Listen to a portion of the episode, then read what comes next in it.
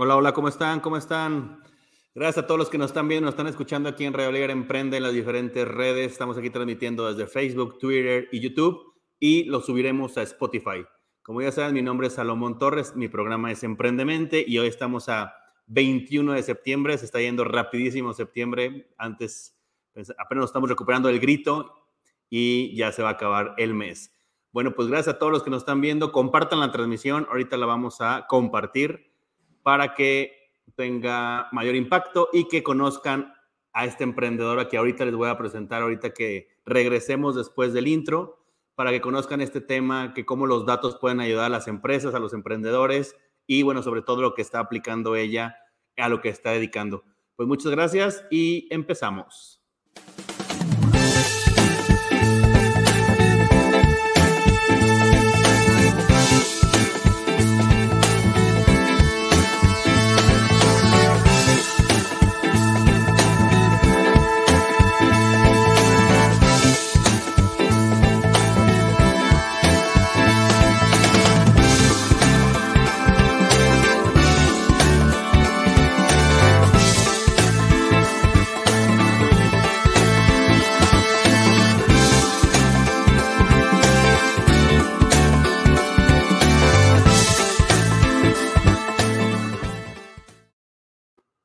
Gracias. Estamos aquí transmitiendo y estamos, lo estoy configurando para compartirlo en las diferentes redes.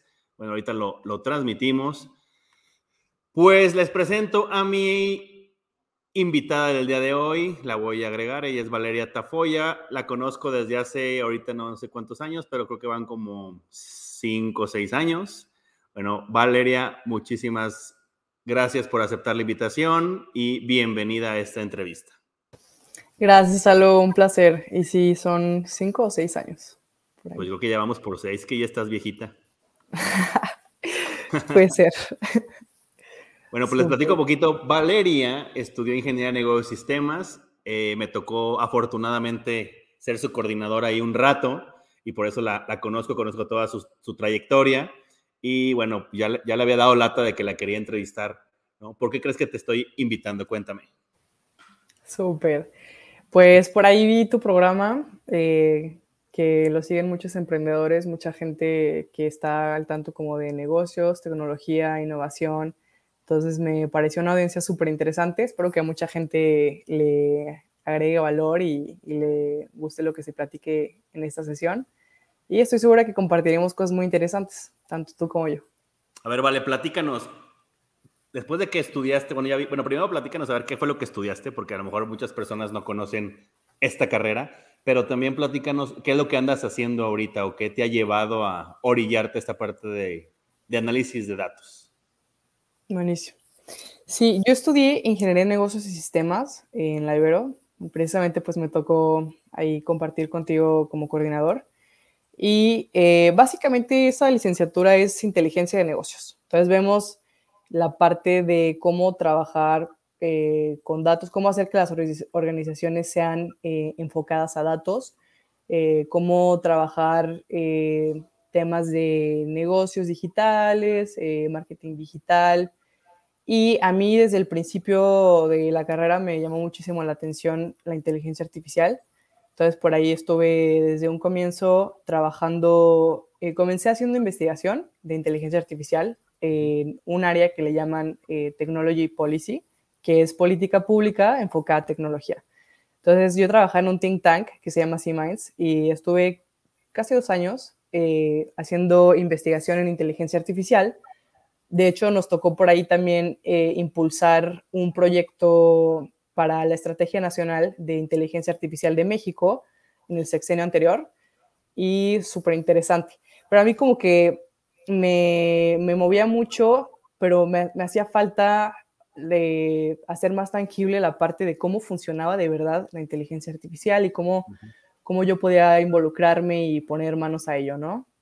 Entonces, eh, seguí con mi carrera y me gradué el año pasado, en diciembre, y decidí irme a Brasil, bueno, venir, porque estoy vivo acá en Brasil ahora, en el sur de Brasil, se llama Curitiba la ciudad. Con razón, con razón ya te cambió el acento. Creo que sí, es que ya tuve que hablar portugués y ya no sé qué acento tengo, ya no sé qué hablo. Y en mi trabajo, ahorita les platico más de mi trabajo, pero hablamos en inglés, trabajo con gente de Jamaica, mucho del Caribe. Entonces sí, traigo un revoltijo. Oye, voy a meter ahorita una pausa, ahorita, ahorita que te quedaste, que te fuiste a Brasil, pero algo interesante es que todo esto que acabas de platicar lo hiciste cuando estabas estudiando, nada más así como para que sepan las personas que eso lo hiciste antes de acabar la carrera, Y después ya ahí te, te pasas a Brasil y en Brasil, ¿qué pasa? Sí. Entonces, yo antes de graduarme seguía como en, el tema de eh, investigación de inteligencia artificial y trabajaba, estuve trabajando con gobierno municipal y de hecho hicimos un proyecto junto con el Instituto Municipal de la Juventud, eh, hicimos un reporte eh, para un proyecto piloto sobre el futuro del trabajo enfocado a los jóvenes. Porque ahí acaba de suceder todo el tema del COVID, estaba impactando muchísimo a la gente, los empleos, y uno de los grupos más impactados los grupos más impactados fueron eh, mujeres, eh, porque el área donde trabajaban las mujeres, eh, turismo, por ejemplo, está, tiene, es un área, un sector que tiene muchas más mujeres y fue de los más impactados. Entonces, por eso ahora van a haber muchos proyectos de gobierno impulsando a, a, gente en turismo, ayudándoles a adquirir nuevas habilidades y demás.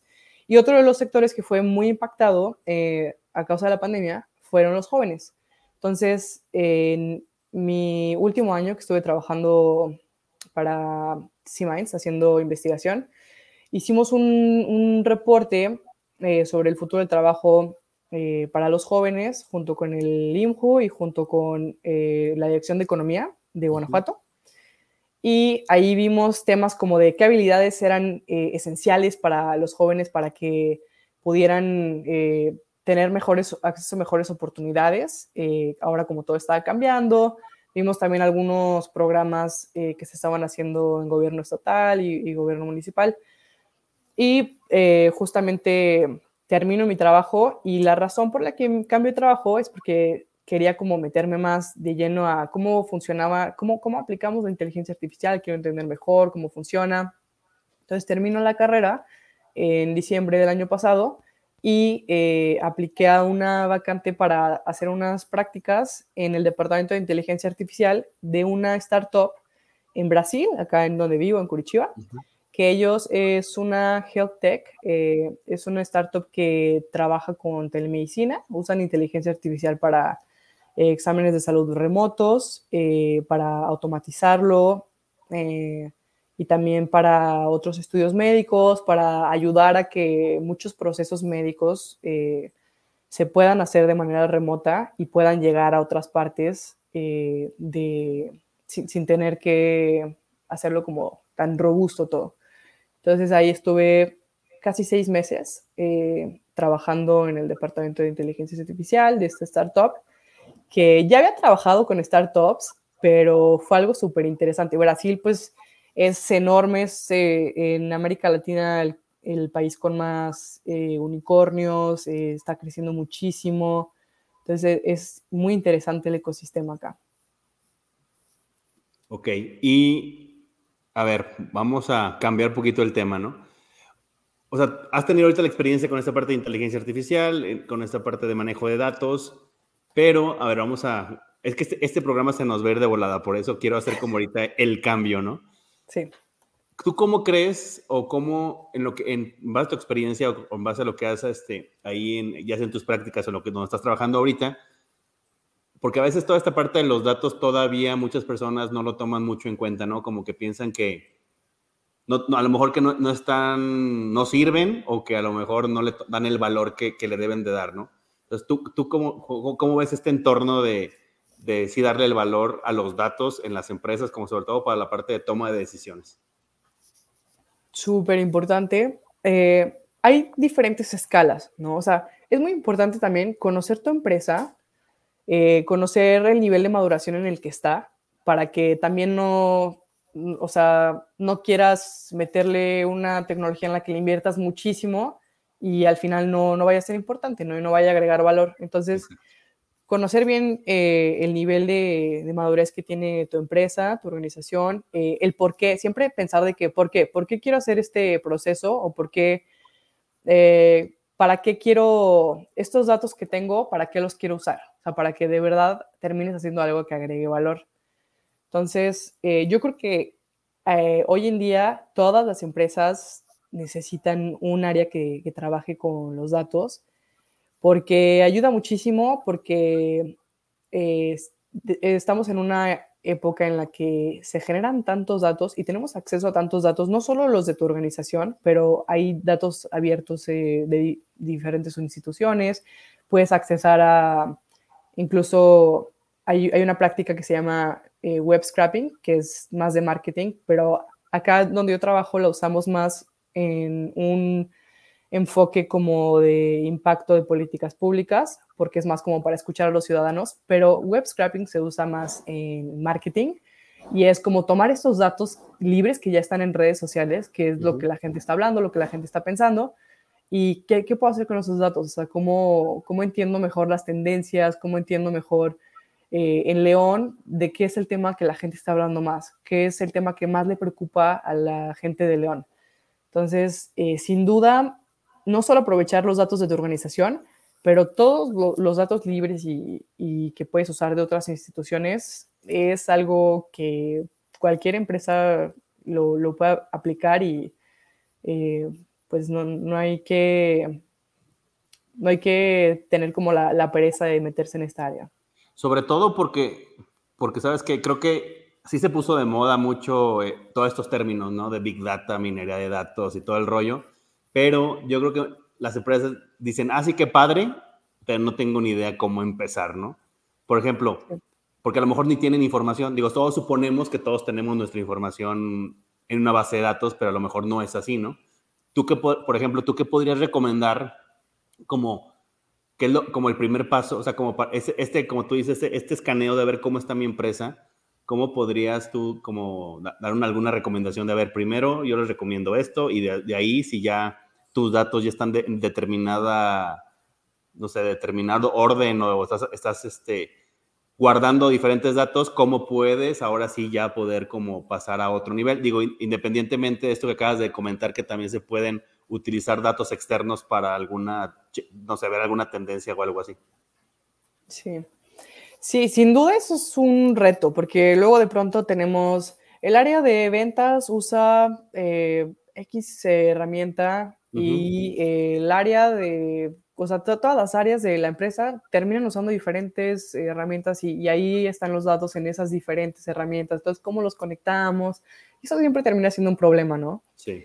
Pero yo creo que para encontrar la mejor forma es a través del capital humano. O sea, si tú no tienes una, un, al menos un científico de datos o, o un departamento, dos, tres personas, depende del tamaño de tu organización, pero si no tienes como el capital humano que se pueda enfocar y que pueda irle dando forma a esta estrategia, entonces va, va a ir siendo mucho más difícil.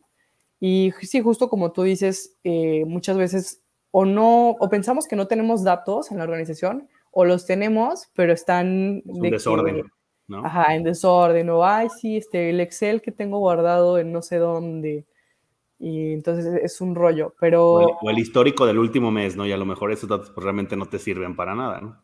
Sí, sí, claro, o sea, y no, y no todos los datos te van a traer valor, pero por eso yo creo que está la importancia de irle dando estructura a tu organización y saber que es importante dedicar recursos y, y dedicar espacio para que le des un enfoque eh, data driven, o sea, un, enfoque dirigido hacia los datos y tengas también la inversión al capital humano y a, esta parte de la empresa que pueda ir dándole estructura a esto. A ver, yo creo que entonces hay un punto importante de lo que estás platicando es prácticamente paso cero, ¿no? O sea, más que, bueno, sí paso uno, ¿no? Pero sería desde atrás, o sea, desde la parte este, de la, ahora sí que la parte estratégica de la empresa, es ir viendo como qué objetivos o, qué es lo que, lo que estamos buscando, ¿no? Y en base a eso, ahora sí, empezar a establecer esta parte de, en, en cuanto a datos, qué es lo que vamos a necesitar y cómo podemos, como tú comentabas, alinear todo esto, porque a lo mejor cada uno maneja un sistema diferente y los almacena de manera diferente, ¿no? Es como ir viendo hasta casi, casi proyectando qué es lo que vamos a querer para ir eh, armando las bases de manera correcta, ¿no? Sí, 100%. Oye, ¿Y algún caso que tú, que a ti te haya tocado que digas, sabes que a mí me pasó esto y en base a este manejo de datos o, análisis de datos pudieron tomar como diferentes decisiones? Pues a mí algo que me pasó recientemente en mi trabajo, eh, que es, eso ya es más enfocado como a temas de, trabajamos más con gobiernos. Entonces, estamos trabajando con algunos gobiernos del Caribe y eh, haciendo un, reporte de eh, tendencias para el futuro del trabajo.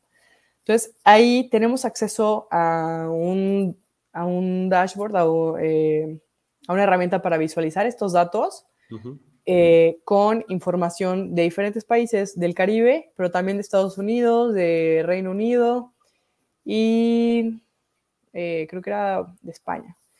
Entonces, tenemos acceso a estos países del Caribe, eh, sus datos, su información para el análisis, pero también a estos otros países que pues tienen muchos más datos, mucha más información. Entonces, ahí con lo que yo me encontré fue que la, importancia de la transparencia de las herramientas que utilizamos y de entender cómo están funcionando, cómo está funcionando este análisis, cómo está funcionando, ya sea si vas a usar un algoritmo, ya sea si vas a simplemente visualizar los datos, entender eh, cómo se está haciendo ese análisis, porque acá lo que nos pasó fue que encontramos las tendencias al analizar los diferentes países, pero yo dije, ok, ahora vamos a ver cómo está distribuida esta información, cuánta información estamos analizando de cada país. Entonces ahí fue donde nos encontramos con el problema porque para Reino Unido, para Estados Unidos, para España teníamos muchísima información. Y después para Jamaica, para Belice, para Barbados, Trinidad y Tobago, los países del Caribe, tenemos mucha menos información. Entonces, cuando nosotros creíamos que estábamos analizando tendencias de todos los países, en realidad, si hay muchísima más información de otros países, está sesgado, ¿no? O sea, no, no, es, no, no queremos pensar que estamos viendo eh, información confiable. Ajá.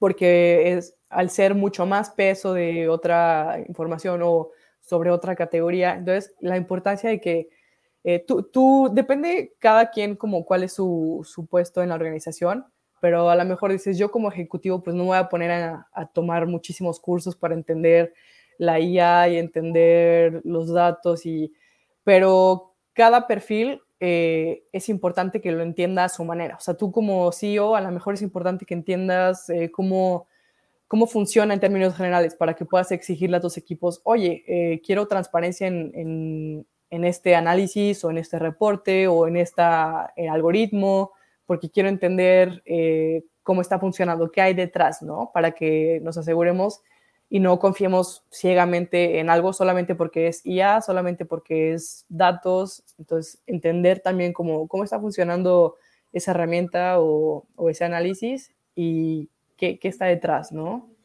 Yo creo que algo importante que comentas es que, o sea, por ejemplo, los tomadores de decisiones, normalmente que pueden ser los gerentes o algo así en la parte de las empresas, es que tienen que hablar el mismo idioma. Digo, a lo mejor no son los especialistas, como tú comentas, en, en procesar la información y ver de dónde, todo, lo, todo lo que tiene que hacer un analista, pero sí tiene que saber qué es lo que quiere, ¿no? Para, para poder hablar el mismo idioma y, como tú dices, exigir o saber qué es lo que va a pedir, porque a lo mejor, digo, ha pasado mucho, ¿no? Que a lo mejor pides algo y tú, tú te lo estás imaginando de alguna manera y lo dices hasta en otro lenguaje y la otra persona lo, interpreta de manera diferente y lógicamente pues los resultados no van a ser los adecuados, ¿no? Entonces a lo mejor sí es como eh, estar como actualizados en esa parte para así hablar como el mismo idioma, ¿no?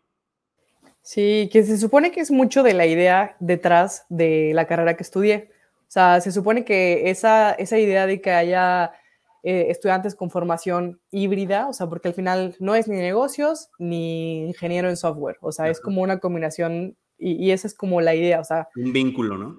Ajá, que seamos como el vínculo, porque sí, y sigue pasando muchísimo a la fecha, o sea, eh, tratas de conectar lo que el equipo de desarrollo quiere decirle al equipo de negocios y pues siempre va a haber como diferencias. Y muchas veces, nada más, por ejemplo, en el área de ventas, con el área de marketing, este, hablan diferentes idiomas. Se supone que es, es un, un idioma, se puede decir, un poquito más universal, ¿no? Cuando se habla toda, toda, todavía más en la parte de software, hay diferentes términos, ¿no? Que también este, no se entienden si no estás como familiarizado, ¿no? Oye, a ver, ¿tú, ¿tú qué opinas, perdone, ¿Tú qué opinas? Eh, que lo, o sea, ahorita dices que, lo, que sí, que la mayoría de las empresas deberían de apostarle a, a tener como su departamento, ¿no? Pero en esta parte de la pandemia que se generaron, se generaron todavía más datos y que muchos migramos a la parte digital, ¿no? ¿Tú qué podrías como recomendar a las empresas que casi casi que sí o sí tienen que hacer? Porque si no, se van a seguir quedando como pausa atrás. Eh, creo que de las primeras cosas, fue, bueno, como tú dijiste hace rato, un paso cero, ¿no? O sea, el paso cero, cero, eh, si consideras que dentro de tu equipo no está como el conocimiento necesario así, eh, acercarse, ya sea a, porque en este momento hay mucha, mucho apoyo en ese tema, o sea, te metes a un portal de economía de o, algún sitio de gobierno y seguramente vas a encontrar algún curso, algún webinar, algún bootcamp, algún workshop, algo para ayudar a, los emprendedores a transicionar eh, a negocios digitales, porque es algo muy importante y ahorita como que un tema emergente y entonces, eh, si consideras que, que necesitas un poco de guía, acércate, no tengas miedo. Entonces, ese será como el paso cero. Eh, y después un, paso uno, eh, definitivamente tener presencia en, en, línea. Ahora estaba leyendo un artículo el otro día que decía que eh, ahora la gente no, no solo iba a Google a, a buscar un negocio al que quisieran visitar. Por ejemplo, quiero comer comida italiana. Ya no, la gente ya no buscaba solo en Google de que comida italiana cerca de mí. No, ahora como que está migrando más a redes sociales y ves por ahí en Instagram, eh, ves un anuncio o a lo mejor uno de tus amigos subió que estaba ahí o a lo mejor eh, alguna cuenta compartió que abrió ese restaurante. Entonces es más como se está migrando esa tendencia. Entonces definitivamente entender también cómo sacarle el máximo a las redes sociales. Y algo que he visto acá en Brasil, eh, acá en Brasil desde COVID, tanto gobierno como los negocios transicionaron de forma increíble a lo digital. Eh, Brasil fue uno de los países que tuvo mejor respuesta en cuanto a gobiernos digitales. Eh, agilizaron procesos, los volvieron digitales de inmediato. Eh, y también acá los negocios, casi que todos, el, el, efectivo ya está casi erradicado, ya casi nadie usa efectivo. Entonces, todos ya, eh, incluso la gente los viene viene, la gente en las calles que está pidiendo dinero, te, te, dicen de que, oye, este, dame dinero o si no traes dinero, mándame un PIX, que un PIX es, es lo que le llaman como esta transferencia que tiene. Como transferencia. hay, hay, una parecida en México, ¿no, Saló? No creo cómo se llama, pero hay, hay algo similar como de la misma idea. Pero es, es como una transferencia. ¿Qué será? ¿Como tipo CODI o qué? Ajá, creo que es, como Cody. Eh, no soy experta definitivamente, solamente soy usuario. Pero, es, como casi, casi, si, no puedes, hazme una transferencia, ¿no? Sí, sí, incluso, o sea, la gente pidiéndote dinero en las redes te, te pide, ¿no? De la transferencia. Pero es una transferencia súper rápida, súper ágil, o sea, escaneas un QR y listo, o pones el mail. es, exactamente, es parecido al, al acá. Ah, ok, ok, buenísimo.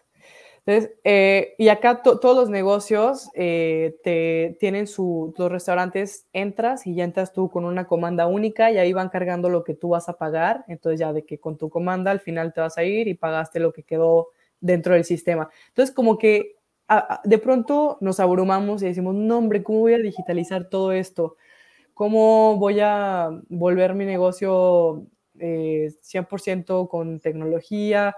Y en realidad nos ahorraría muchísimas cosas eh, y te, ayuda muchísimo poder eh, confiar en algunos procesos de hacerlos digitales, o sea, ya sea en llevar tu contabilidad, llevar control de tu negocio, justamente ir generando estos datos que platicábamos. Entonces, para todo es diferente, depende de tu industria, depende del tamaño de tu organización, pero eh, comenzar de que paso principal yo diría que una presencia eh, digital, para que la gente sepa de tu negocio, para que saques jugo a las redes sociales y puedas seguir creciendo. Sí, yo creo que ahí es como ya de ley, ¿no? Este, de que sí o sí tenemos que estar en ese momento, en ese momento cuando las personas buscan, si en ese momento no estamos, bye, ¿no? Porque como tú dices, sí está Google, el, uno de los principales buscadores, pero bueno, también ya el, algoritmo, ¿no? También del buscador de Facebook y todos estos ya no solo buscas personas como antes, sino ya buscas productos, ¿no? Aparte que está el marketplace y toda la parte que se publica en los grupos y todo este rollo, entonces ya te detecta todo eso. Entonces, sí o sí tenemos que tener presencia, lógicamente, como tú comentas, depende de, la, de tu mercado a qué red social tienes que ir dirigido, ¿no? Desde LinkedIn, desde Twitter, todo, todas, ¿no? Pero creo que sí, como hay, hay que tener presencia digital, pero luego internamente, como tú dices, hay que, yo creo que hay que tener esta parte de también sistematizar todo, ¿no? Y tenerlo a lo mejor todo centralizado, porque, porque como tú dices, a lo mejor cada quien puede manejar un software diferente y luego si quieres un reporte o algo así de todo lo que está pasando en la empresa, pues tienes que sacar un reporte de ventas, uno de marketing, uno de contabilidad, uno, entonces ahí, digo, sí puede estar sistematizado, digo, lo puedes tener respaldado una base de datos, pero prácticamente eso no es tan práctico para tomar decisiones de manera rápida, ¿no? Para tomar decisiones hasta inteligentes. Sí, 100%. Hace rato que decías eso de que no siempre se entendían las diferentes áreas por los conceptos, justo pensaba en esto, por los conceptos y porque luego de pronto cada quien usa diferentes cosas y se perdió. Entonces, sí, si vas a ir implementando como esta estrategia dirigida a datos en tu organización, toman en cuenta eso, ¿no? O sea, que eh, no te vayas a hacer tú la vida imposible desde un inicio. Oye, bueno, ahorita estamos platicando de esta parte de qué tiene que hacer la empresa, ¿no? Pero, por ejemplo, si yo como emprendedor quisiera, digo, ya lo comentaste ahorita, pero nada más como para recalcarlo, si yo quisiera como emprendedor o empresa empezarme a meter o, o estar un poquito más empapado de estos términos, ¿Tú dónde recomendarías, y ahorita comentaste algunos, ¿no? Pero ¿dónde recomendarías que podemos empezar a, buscar este tipo de cursos o talleres o webinars o algo así para que ya, yo digo, yo también yo sé que ya no hay pretexto para no estar, porque hay tanta información en Internet que, digo, yo sé que lo podemos meter a Google y ahí buscarlo, ¿no? Pero, pero si tú conoces algún, alguna plataforma o algo así que pudieras recomendar. Claro. Sí, eh, bueno, principalmente yo diría, sí me daría una vuelta a los portales de gobierno, porque luego de pronto son cosas que pues, son gratuitas y vas, sabes que tienen como cierta calidad y pues siempre te puedes encontrar con buenas oportunidades. Segundo, eh, Coursera, Coursera es muy buena eh, y ahorita está haciendo, tiene unos cursos con, con, Google. Google lanzó una iniciativa que se llama Growth, Grow with Google, crece con Google y eh, tienen seis cursos en diferentes áreas, o sea, una es, creo que era marketing digital, otro es UX design, como que los, los seis, seis este, habilidades tendencia que vieron que había más demanda en diferentes roles de trabajo, armaron cursos eh, y los, los, pusieron ahí para que... Y son, son unas como certificaciones, ¿no? Ajá, sí, son, son certificaciones. Ahorita son... Yo estoy tomando la de analítica, de hecho. Ah, buenísimo. Súper. Yo entré a la de TI y automatización. Esta es, esta es la administración de proyectos y hay varios, ¿no? Exactamente.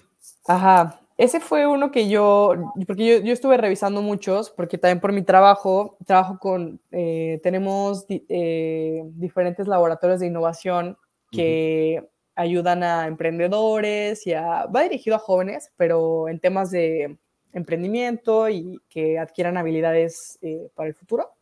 Son laboratorios de innovación que están en toda la región del Caribe. Hay uno en México, pero está ahorita un poco lento de actividades. Eh, en Colombia, en diferentes partes. Y para eso, de, mi trabajo, reviso mucho como la oferta actual que hay en, en cursos, eh, en temas tecnológicos y de habilidades. Trabajo mucho con lo que le llaman upskilling, eh, no sé si has escuchado los términos de reskilling y upskilling. A ver, platícanos, platícanos un poquito. Ah, súper. Eh, entonces, upskilling es cuando las personas eh, trabajan en desarrollar alguna habilidad nueva que no tenían, ya sea para cambiar de profesión o para algo con lo que no habían estado trabajando. Sí. Y ahorita es un tema que justo hace una hora tu, salí una llamada sobre ese tema, porque es algo que está preocupando a todos los sectores. O sea, tienes a las universidades eh, preocupadas por este tema de, de este desacuerdo que, que, parece que hay entre las currículas de las escuelas y lo que demanda el sector. Sí. Ajá.